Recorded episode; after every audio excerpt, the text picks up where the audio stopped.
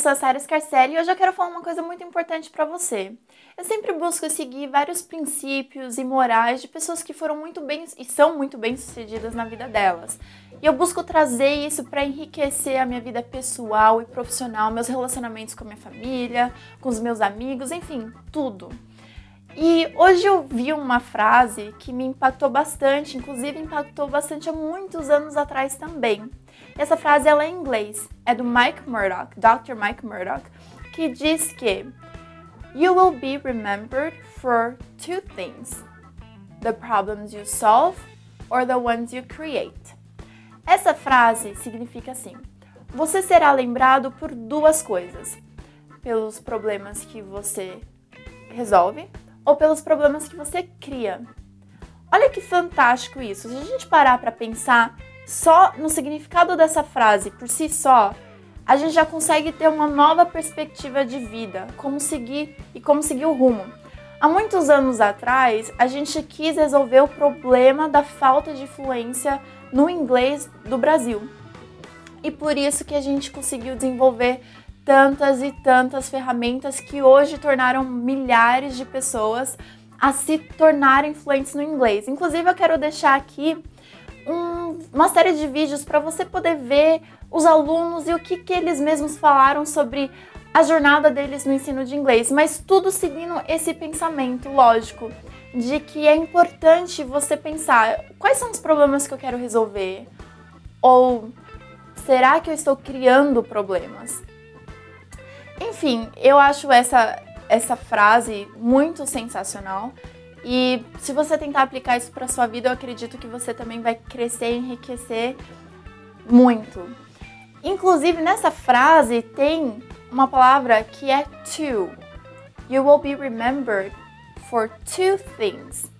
Esse to, ele tem uns, ele significa dois, duas coisas, mas ele também pode significar, se for escrito com to, que é para, ou to, que é também.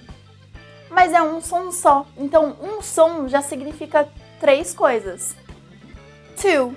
E é super interessante que no inglês existem palavras com uma pronúncia única e significam mais de uma coisa que tem manga em português.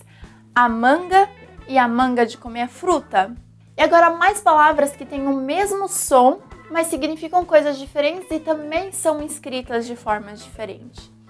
Como por exemplo, oi, olá, e alto em inglês é hi. Repita comigo: hi. Vermelho e lido em inglês red. Red. Ganhar e um one. One. Masculino e correio mail mail. Comprar e tchau. Bye. Bye. É um muito legal também é formiga e tia. Tia, você até pode usar duas pronúncias diferentes, que é aunt ou aunt. Só que quando você usa aunt, você também diz formiga. Vamos praticar? Aunt and. Viu só que legal? Espero que você tenha gostado dessas dicas para você saber que o mesmo som tem significados diferentes e também escritas diferentes. E agora eu quero que você pratique aqui nos comentários e também pergunte, tire suas dúvidas. Eu faço questão de respondê-las e possivelmente criar novos vídeos que sejam bastante construtivos para você nessa sua jornada com inglês. Espero que você tenha gostado.